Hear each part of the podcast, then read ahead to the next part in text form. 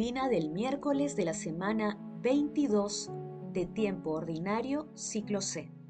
Es necesario que proclame el reino de Dios también en los otros pueblos.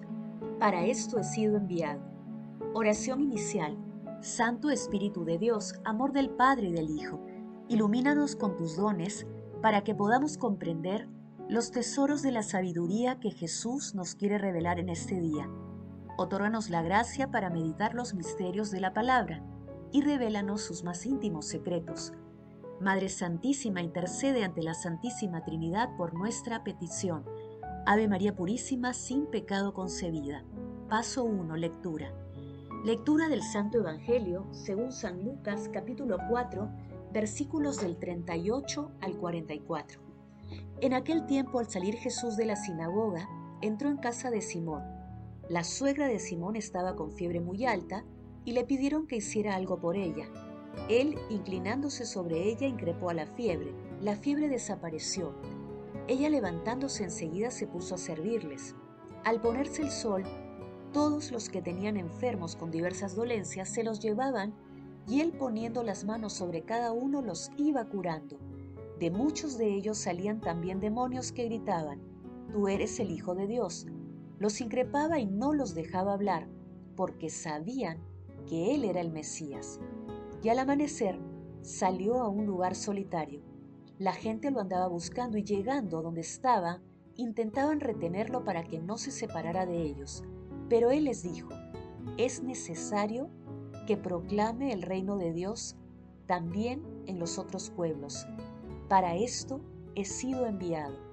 Y predicaba en las sinagogas de Judea. Palabra del Señor, gloria a ti, Señor Jesús. La iglesia lo sabe. Ella tiene viva conciencia de que las palabras del Salvador es preciso que anuncie también el reino de Dios en otras ciudades se aplican con toda verdad a ella misma.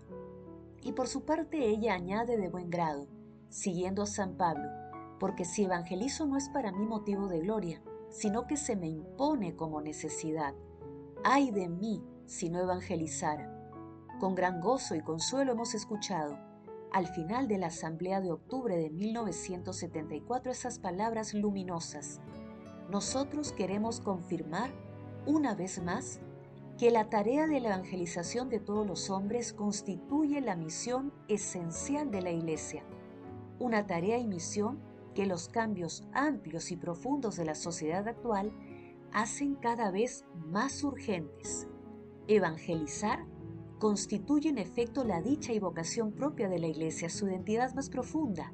Ella existe para evangelizar, es decir, para predicar y enseñar, ser canal del don de la gracia, reconciliar a los pecadores con Dios, perpetuar el sacrificio de Cristo en la Santa Misa, memorial de su muerte y resurrección gloriosa, vínculos recíprocos entre la Iglesia y la evangelización el texto de hoy forma parte de la larga jornada que tuvo Jesús en Cafarnaúm, narrada en Lucas capítulo 4 versículos del 31 al 44. Esta jornada se inició en la mañana en la sinagoga y concluye en la mañana siguiente cuando Jesús se dirige a anunciar la buena nueva a otros pueblos. Por los datos del evangelista, esta jornada ocurrió en sábado. Hoy meditamos los versículos 38 al 44 en el pasaje de hoy las enseñanzas, curaciones y los exorcismos que lleva a cabo nuestro Señor Jesucristo siguen dando testimonio de la autoridad divina que acompaña a sus palabras. La curación de la suegra de Pedro y de muchos enfermos, el exorcismo de muchas personas, son las características del texto de hoy. También se distingue la oración de Jesús en un lugar apartado, donde fue encontrado por la gente que buscaba retenerlo, pero él, consciente de su misión, le señala que el anuncio de la buena nueva, su luz y liberación, deben extenderse a otros pueblos. Como se aprecia claramente, nuestro Señor Jesucristo tenía el hábito de la oración interior en lugares solitarios, donde se entregaba a la plegaria y a orar al Padre y perdía por la humanidad en su condición de verdadero hombre. Jesús tenía compasión por las dolencias y penurias humanas y presentaba a Dios Padre todas estas penas y necesidades. Las manos de Jesús, su rostro misericordioso y su sola presencia eran instrumentos de divinidad de su ministerio que había sido anticipado cuando la sinagoga de Nazaret leyó, El Espíritu del Señor está sobre mí, porque Él me ha ungido, me ha enviado para anunciar el Evangelio a los pobres, para anunciar a los cautivos la libertad y a los ciegos la vista, para dar libertad a los oprimidos, para anunciar el año de gracia del Señor. Paso 2, meditación. Queridos hermanos, ¿cuál es el mensaje que Jesús nos transmite a través de su palabra? Nuestro Señor Jesucristo nos muestra en esta lectura el poder total que tiene sobre las enfermedades y el mal. Quien se acerca a Él es perdonado, sanado, liberado y recupera la dignidad de Hijo de Dios. Asimismo, la persona que sana y está liberada se convierte en servidora del Señor con un despliegue generoso y gratuito como apreciamos, nuestro Señor Jesucristo anuncia el reino de los cielos con su ejemplo. Él fundó la iglesia, que es el canal por el que Dios hace llegar la gracia a cada hombre que se incorpora a su reino. Todos somos miembros de la iglesia unidos por la gracia del Espíritu Santo. Hermanos, meditando la lectura de hoy, respondamos. ¿Buscamos momentos para orar y dialogar con Dios? ¿Somos conscientes de la misión que tenemos en nuestras vidas? Que las respuestas a estas preguntas nos ayuden a tener clara nuestra misión en la vida. Asimismo, nos ayuden a orar y agradecer a Dios por los dones recibidos. Jesús, María y José nos aman. Paso 3. Oración. Amado Jesús, ayúdanos a convertir nuestra plena disposición a seguirte en testimonio viviente de tu palabra. Que nuestras vidas sirvan para glorificarte a través de nuestras acciones diarias en especial en favor de nuestros hermanos más necesitados. Espíritu Santo, que tu santa luz ilumine nuestros corazones para ser sensibles al llamado que nuestro Señor Jesucristo nos hace a través de sus enseñanzas. Amado Jesús, por tu infinita misericordia, libera a las benditas almas del purgatorio y recíbeles en el reino, y a las personas agonizantes, concédeles el perdón y la paz para que lleguen directamente al cielo Madre Santísima, Reina de los Ángeles, intercede ante la Santísima Trinidad por nuestras peticiones. Amén. Paso 4. Contemplación y acción. Hermanos, contemplemos a nuestro Señor Jesucristo con una oración de Antonio Danoso.